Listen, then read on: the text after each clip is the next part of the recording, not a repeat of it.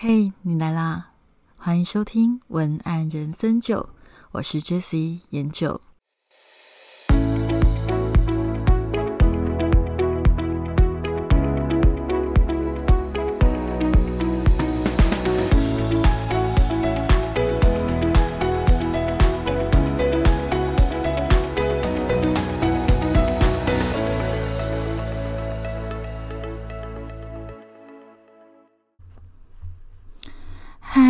我是研究，呃，今天呢比较特别的是，在我 podcast 已经就是大约进行了一年半之后，我们终于有第一个来宾了。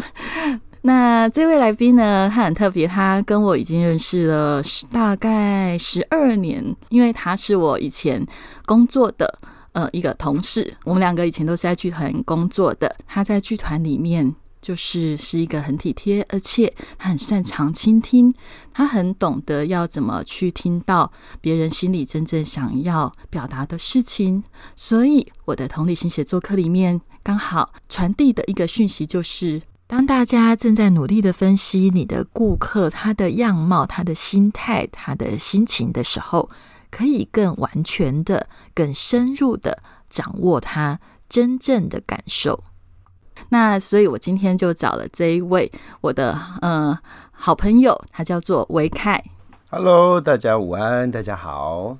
哎，你一定要把那个数字讲的这么清楚吗？就是十二年这样，就 展示我们够资深啊，在这个领域耕耘了 要展示我就是找来宾不是乱找的，因为我们 Parkes 老师说是以。不好意思，其实我们开始是以声音好听为主。那这样我来这里就来对了，所以你才知道为什么我第一个来宾要找你。哦，OK，哎，我这样设先设定一个标准，然后之后来的话都要先面试过，就是声音不 OK 的话就直接打掉这样。所以结果从头到尾只有一个来宾。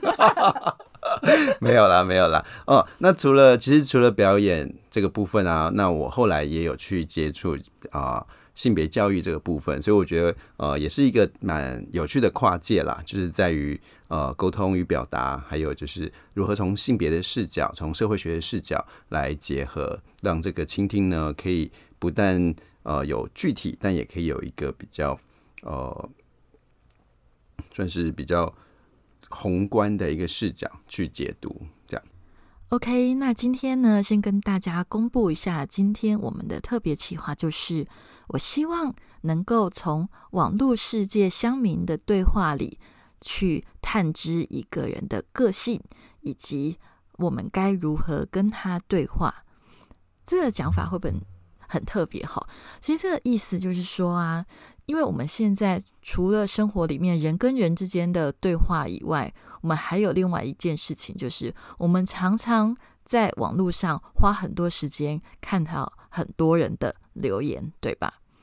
然后我们可能也常常用打字的方式去传递讯息，去跟别人沟通。可是我们有可能都没有发现，老实说，我们所写的每一句话、每一个字、每一种标点符号的方式，还有我们的分段的方式、文字表达的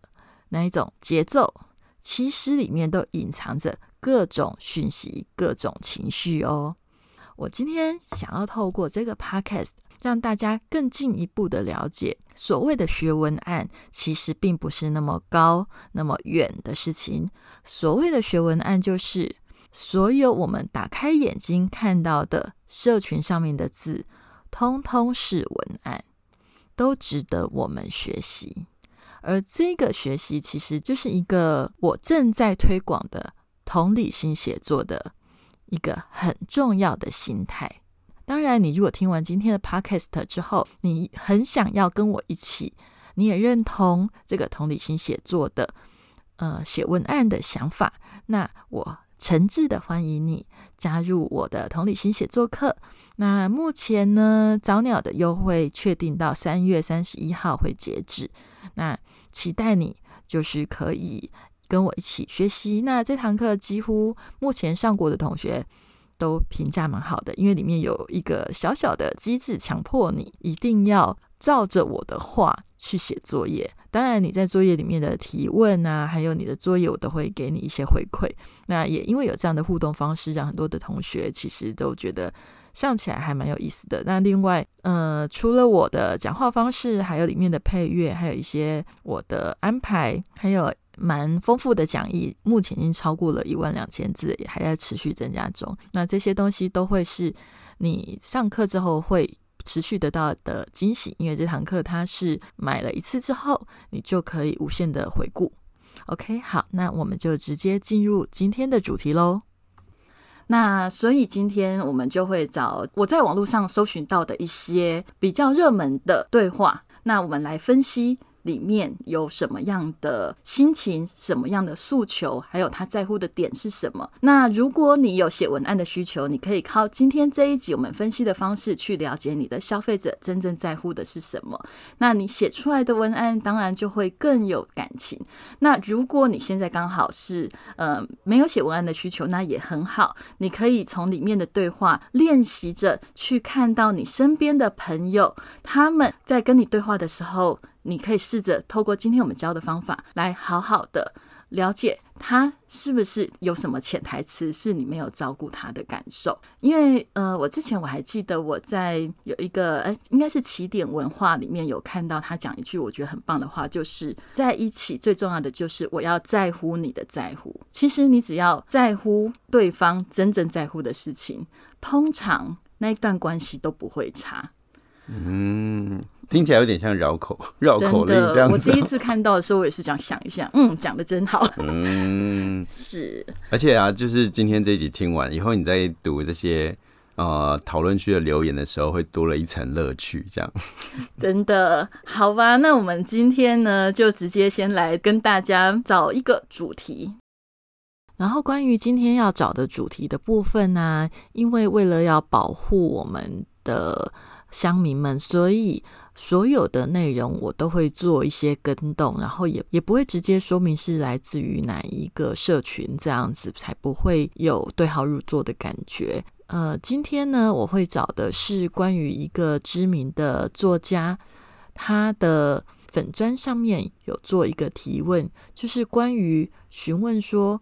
为什么太太总是不忍心指责自己的老公外遇？这件事情，那这件事情呢，对于呃很多的乡民来讲，其实都是一个还蛮值得讨论，而且很多人都会讨论的很深入的问题。所以今天我就就这个提问来看看我们的乡民的反应，以及他们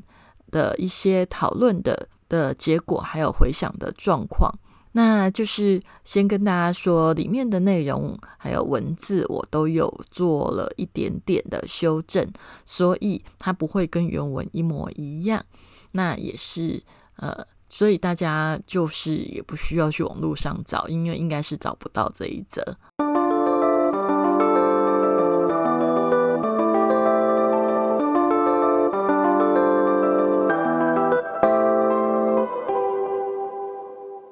然后这篇贴文呢，它总共有到目前为止有一千七百九十九个按赞，然后有六十七则留言，一百三十八次的分享。那里面呢，我们就拉了几则比较热门的讨论的内容，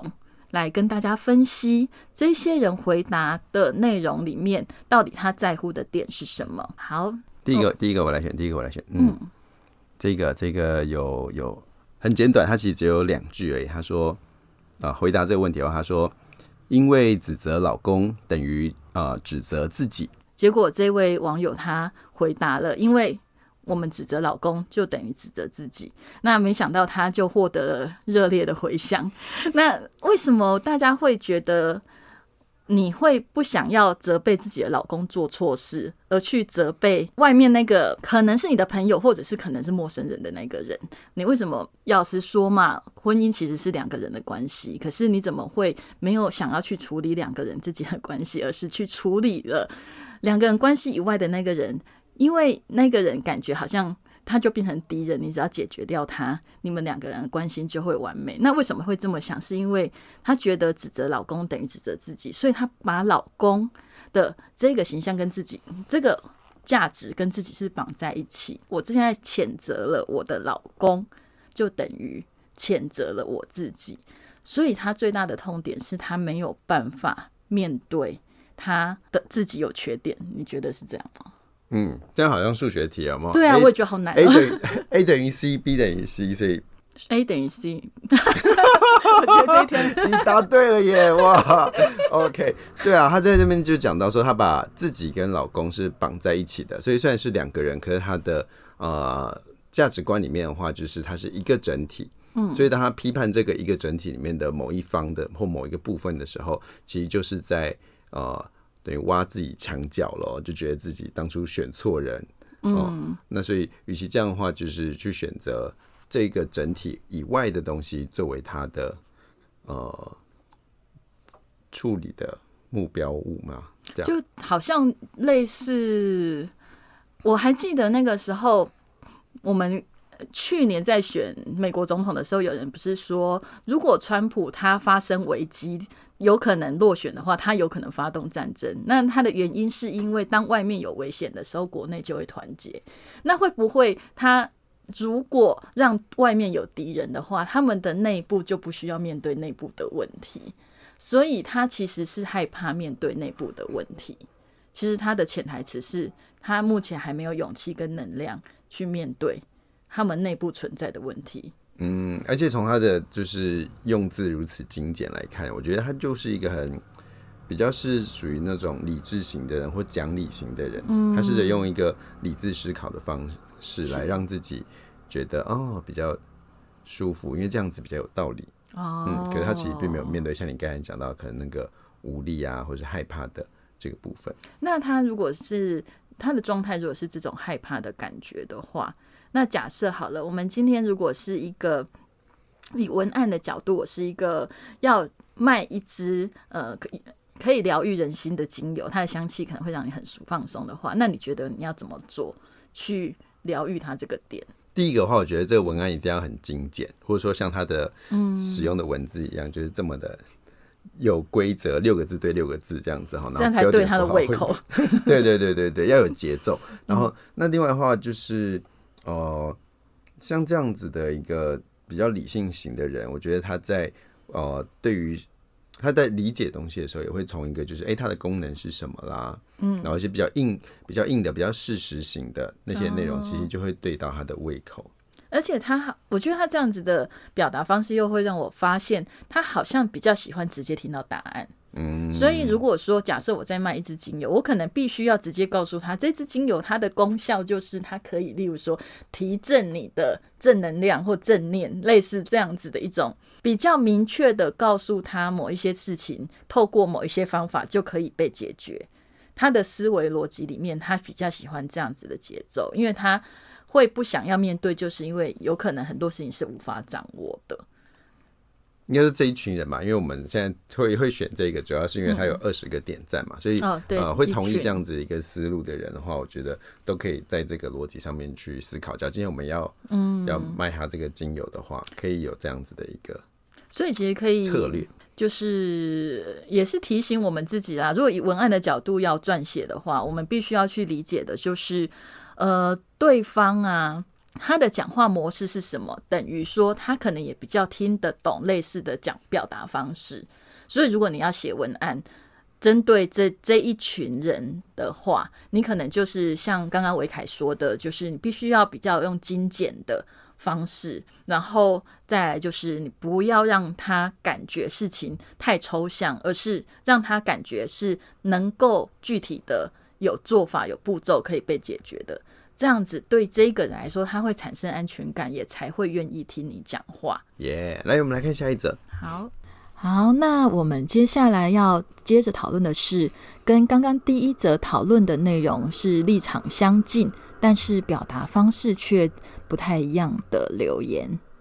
将错误放在外人身上，自己就不用改变啊，这才是人性。点点点点点点点。你从这一句里面，你觉得你看到跟前面不一样的地方有哪一些？嗯，第一个话就是，他在语气上面其实就比起前面那个前面那个话比较比较理性，比较硬一些。那这一个的话，其实他的那种同理的感觉比较多。然后从哪里看出同理的感觉比较多？就是呃，比比如他会讲说这才是人性，然后他是点点点点点点，他不是这才是人性惊叹号，他不是告诉你一个。肯定的事情，而是啊，这是人性，所以你可能要试着去理解，或者说我愿意去理解这件事情。改变是重点，他还特别用上引号、下引号把它标出来。可是呃，知道是一回事，但是做是另外一回事。所以我觉得他在呃表达的时候，就多了一个缓冲，或多了一个柔软的部分。哦，听这样听起来，就是我会觉得他是一个比较有同理心的人。就是他的潜台词里面有一种感觉，他知道。呃，需要改变，可是他也知道改变不容易，因为这个是人性，嗯，所以他好像就是有一点点叹息嘛，就是说啊，这才是人性啊，不然其实改变当然是对自己是最好的。而且你看他讲，他的文字是很口语化的哦，就是自己就不用改变啊，哦，他一一般的话，就是假如像上一个人个性的话，他就不用改变。就会是惊叹号了嘛？嗯，然后这才是人性，在一个惊叹号这样子，好可好可怕。哎，我们先复习一下上一句是什么，免得我们观众忘记。我们上一句就是他写说，因为指责老公等于指责自己，然后惊叹号。那对比这一句是将错误放在外人身上，自己就不用改变啊。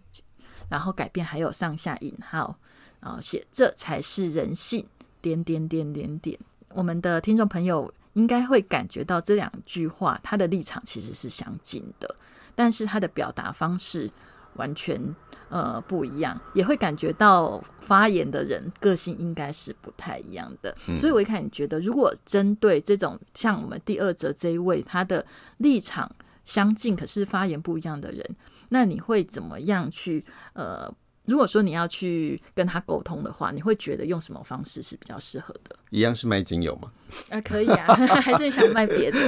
而且这一群人比他点赞数更高，他有二十八个点赞这样子啊。那所以假设像这一群人的话，我觉得呃相对来讲他比较柔软，然后他又可以去容许一些诠释的空间的时候，那。呃，在文案的书写上面的话，其实你就可以是有一些比较意境式的、比较抽象式的一些描述，就是你可以讲话讲的有道理，但是又可以留一些有诠释的空间的。我觉得对他们来讲的话，就会哎，对啊，你讲的有道理，可是我不用一定要接受你的道理。我觉得这个缓冲的空间，对啊这一类型的人来讲，会是必要的。哦，那种感觉就是，应该如果在写文案的时候，这一类型的人就是属于同理心比较强的人。那同理心比较强的人，我们又是如果是在如果是卖精油的话，我们是锁定的是女性的市场的话，如果是我在写文案，我就会用比较情境跟氛围为主，然后里面会带着一些说理的部分，可是说理不会到很强硬的感觉。嗯，那这样子的方式去表达的时候，会让这这一群人感觉到就是，哎，我既有方向，不会迷惘，但是我又没有被很强势的压着走。因为其实文案啊，我我发现不晓得我们的听众朋友有没有发现，就是不同的人写写的字，其实他会有散发出他的个性。嗯，对你只要现在去呃随便点一则比较多留言的去看，其实里面就会散发着不同的性格。嗯，对啊，然后。还我觉得可以补充一点，就是他就像我们刚才讲，他是比较口语化的，所以假如说在文案的那个情境的话，会是比较呃对话式的，或是你可以让他感觉到有一个有一个人在跟你讲话的哦，这样子的情境的话，我觉得会蛮就比较有一点点像在说故事，或者是一些好朋友在对话的感觉，而不要有太多理性的教导。嗯。应该是说，他们比较不希望被理性的教导这样子的方式，可是他是愿意改变的，因为他反而改变还写的那么的明确，嗯，所以他们是喜欢改变的。因为像关键字就不太一样嘛，这一则留言的话，它的关键字就在改变人性，那上一则的的比较会在指啊指责这个部分。是哦，所以其实大家有发现吗？我们在第一则我们讲的那个。因为指责老公等于指责自己这一句话，跟我们现在在讨论的这一句写说，呃，因为将错误放在外人身上，自己就不用改变啊，这才是人性。两个回答立场相近，可是讲法不同，其实就象征着不同的性格，等于他们的价值观可能是相近的，可是他们的性格是截然不同的，所以才会我们必须要仔细的去阅读每一个人讲话的内容，而不是只是去重视他讲什么而已，而是还要去感受他讲话的节奏背后隐藏的情绪，就是因为每一个人的个性其实。都是完全不一样，所以他看待同一件事情也会有完全不一样的逻辑思维，还有展示的方式，还有他感觉舒适的节奏啦，这个都是很重要的。嗯，就像我们常常说，在沟通里面的话，正好是反过来的。嗯，在平常沟通的时候，其实我们常会鼓励说，我们要去。啊，试着去关注事实，而不是关注于感受。因为你只要跟着感受走的时候，很容易那个是被扭曲的，或者说会透过你自己的一些视角来看到的时候，其实没办法那么的去好好的消化这个事件。所以会邀呃邀请大家是可以去关注事实，然后可以去帮你修正这个情绪影响带来波动。可是反过来在文案里面的时候，反而我们就是要啊，我们了解这个事实，可是我们要关注的就是这个感受，因为感受才有办法让你的受众。有共鸣，然后愿意去跟你互动、跟你支持。对，因为我记得我之前也有上过关于同理心的课，那他其实有讲过一句话，我觉得维凯你应该有听过，就是说人其实在乎的不是事情，而是心情。嗯，所以其实一个人他真的可，你跟真的要得到一个人的心，并不是在物质上满足他，而是在心情跟情绪上满足他，所以才会有一种情况，就是我们常常会觉得另外一半付出再多。然后你还是觉得不爽，可是你可能还是会在心里莫名的，就是很期待他做某一件你指定的事情，或说某一句让你觉得中听的话。那也许对方就是不说那句话，或不做那件事情，你就是觉得不爽。他用另外的方式补偿再多再多，你都不爽。为什么会这样呢？因为那是感觉的问题。你可能把那一个字，或者是你希望他做的事，当成他在乎你的证明。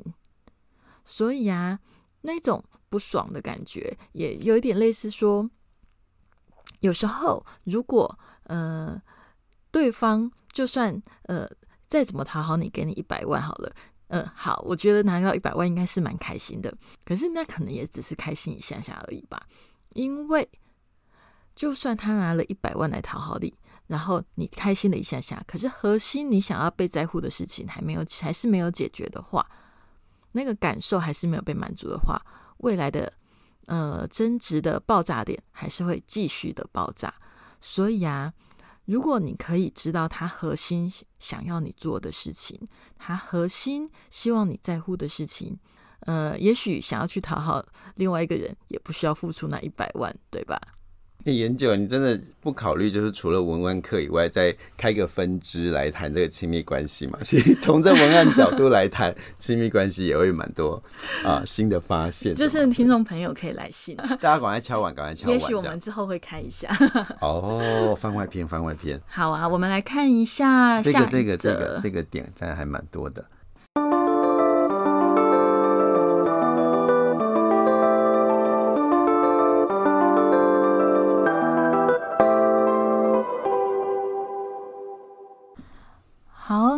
继续来看下一则观点不一样的留言。这一位他说：“台湾通奸罪直到去年才因违宪去除啊，大家是惯常指责外遇对象，从父母辈都还会听到说哪一家人的婶婶、伯母什么的以前去哪里捉奸，但实际上有婚约的是夫妇两人，若有违反婚约的，从从来都只是结婚证书里的那两个人。”不关第三者，哇，这一则比较长哎，他讲了，他还分了两段呢。那你觉得从这一则里面，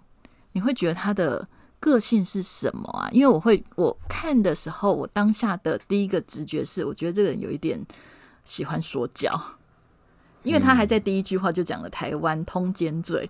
就是感觉就是他很好像会引经据典的那种感觉。对对对，差点差点担心他把那个通奸罪的法则都一起。我就觉得他好像有上来贴，可是他的支持度也蛮高的啊，有十八位啊来按按赞这样子，嗯，所以我觉得呃，在他的这个里面的话，他就是会提到说，哦，基本上他是同意这个呃邓慧文医师他的文章里面的视角的，就是哦，我们还是把关注点拉回在关系里面的两个人，那呃他的话呢就。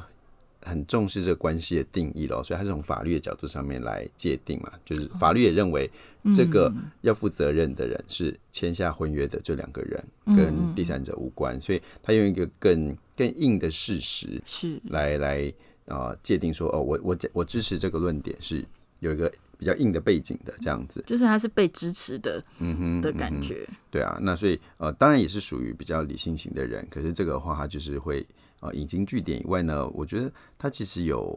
呃一个他的话语当中，因为他去讲到说，哦，以前父母辈会听到说一家人的啊哪家人的婶婶、婶婶、伯母什么的去哪里啊捉奸这样的事情，呃，所以某种程度上，这样子的人的话，一来就是。可以可以反映出来说，哎，他在他对关系的那个定义是很清楚的，就是关系啊，婚姻就是两个人关系，所以我要去经营我的关系以外，我觉得他也在把自己的观念跟上一代的观念在做一个对比，就是呃，上一代的观念话还会觉得说，就是呃，沿用这个捉奸的概念去把第三者抓出来，好像婚姻就稳固了，婚姻就没有问题了，这样子的一个比较。然后另外的话也会呃，我觉得他对于时事也是比较。敏感敏感的，因为他去提到说通奸罪的呃处罪化这个事情，他不断有在发漏，所以他自己会觉得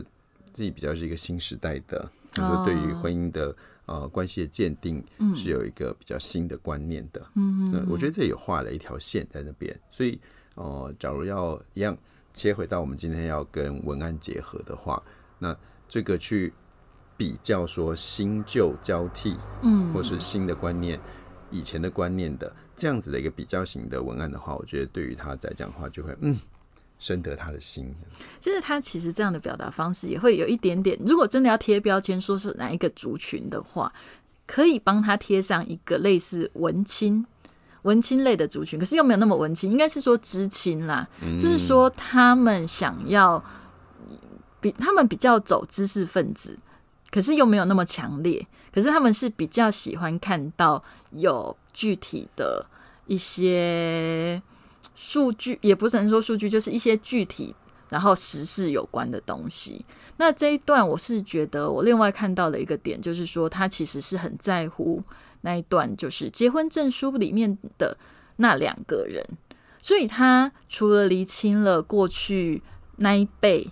可能他们的想法，然后还有自己这一辈的想法以外，他其实也有表达出他的渴求点，就是他想要的其实是真正单纯的两人关系。纵使生活里面可能被呃许许多多的传统观念打扰，然后可能自己也还在这些观念里面努力的找到自己想要的路，可是有看到他其实是很想要有。呃，良好的两人关系，所以如果你要卖精油的话，其实就例如说，好，今天通通卖精油好了。不要不要卖一下扫地机器人吗？哦，也是，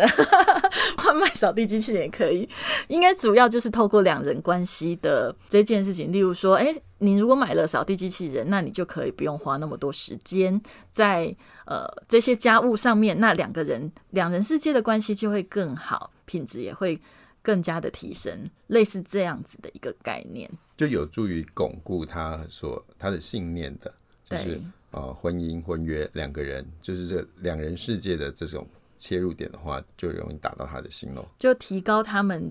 呃这两人世界里面的品质，嗯，然后他们就会觉得比较，嗯，应该是说，因为他的心里面，他其实是透过这些东西想要获得安全感。那所以，我们如果是要卖扫地机器人的话，那就是说，诶，透过这个东西可以让你在这件东西事情品质上升，那当然你的安全感就会提高。那这个人其实他的表达方式，你觉得有什么地方？如果你在跟他沟通的时候，你会觉得什么地方可以注意的？呃，第一个就是一定要听他把话讲完。这种人只要打断他的话的话，他一定会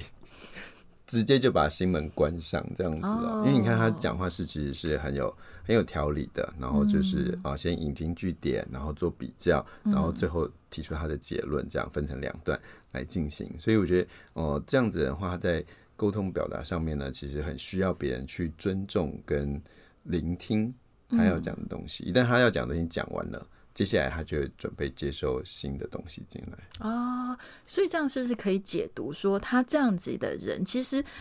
为什么要把他听他的话讲完？是因为他在讲话以前他是深思熟虑过的，嗯，所以他会觉得他并不是随便聊天，然后一时兴起跟你讲，他很多时候是在心里已经把他想要表达的事情整理好。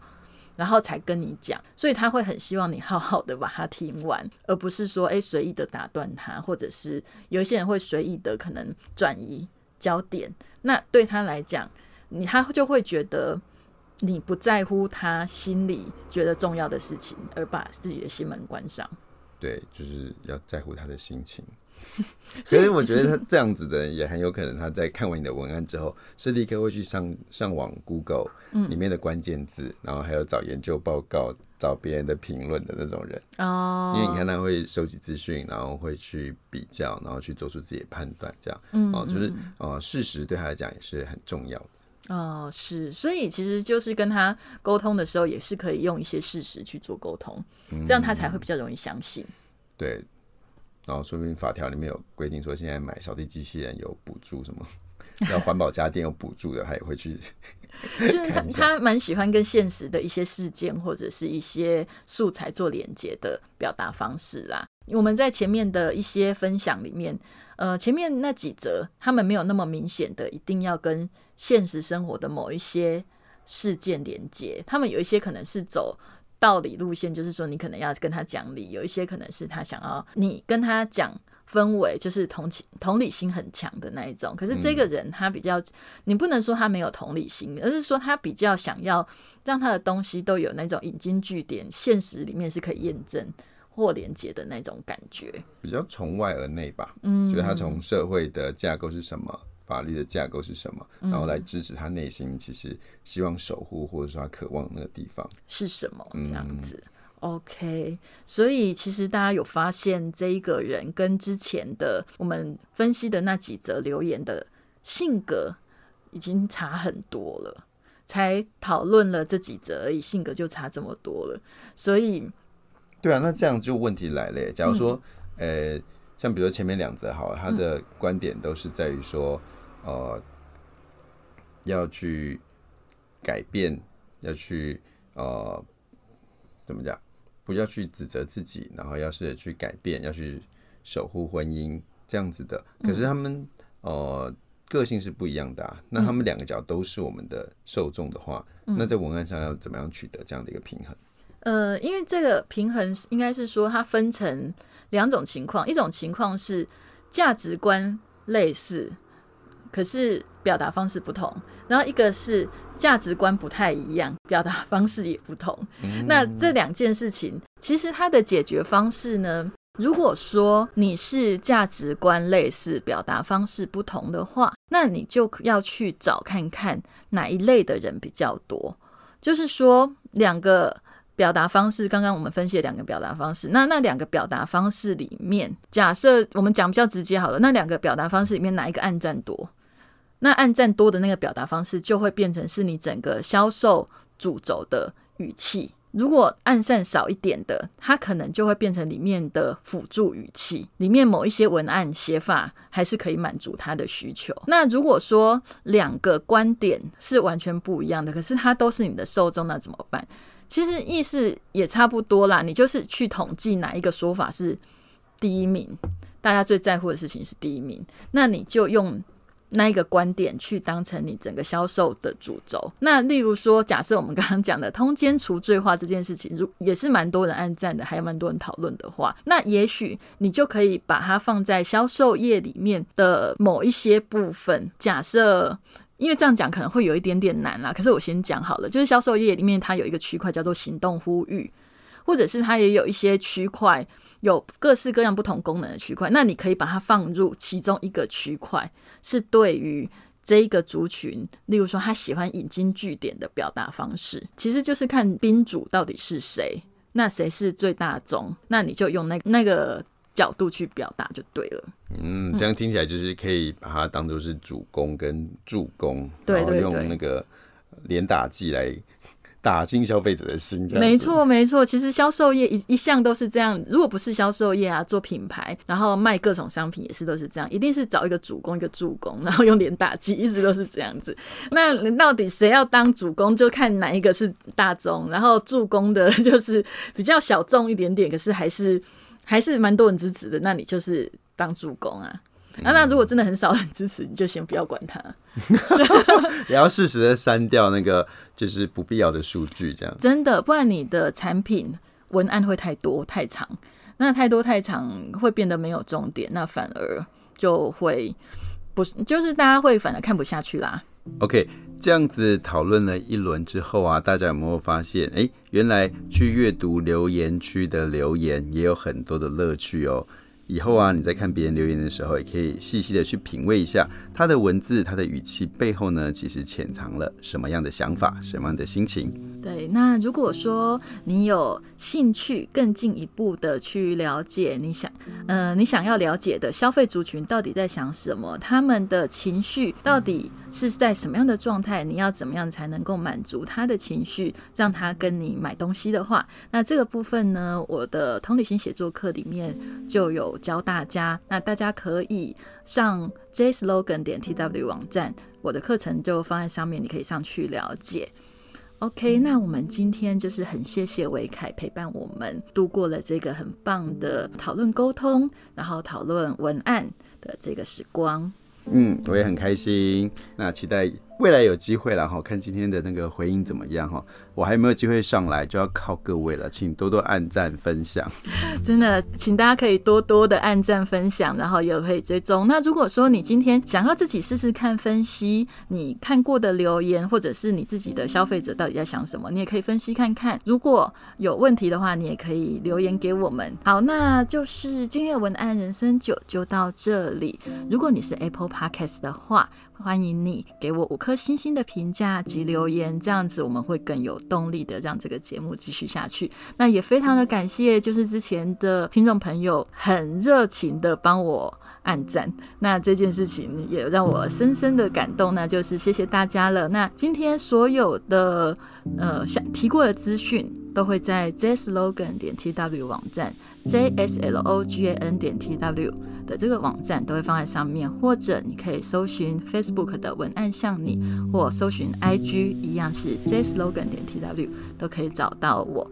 好，那我们今天就到这里，我们就下次见喽，拜拜，拜拜。